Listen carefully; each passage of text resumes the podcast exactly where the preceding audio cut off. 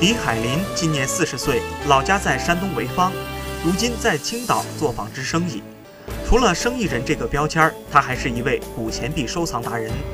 从商周时期的贝币、刀币，到唐代以后沿用的通宝，再到德国占领青岛时期发行的钱币，跨越两千多年的中国古钱币，李海林都有收藏。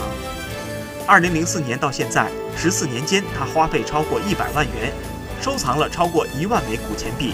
其中有一千七百八十八枚不重样的钱币，藏品中最远的可追溯到先秦时期。在李海林看来，研究钱币就是研读历史。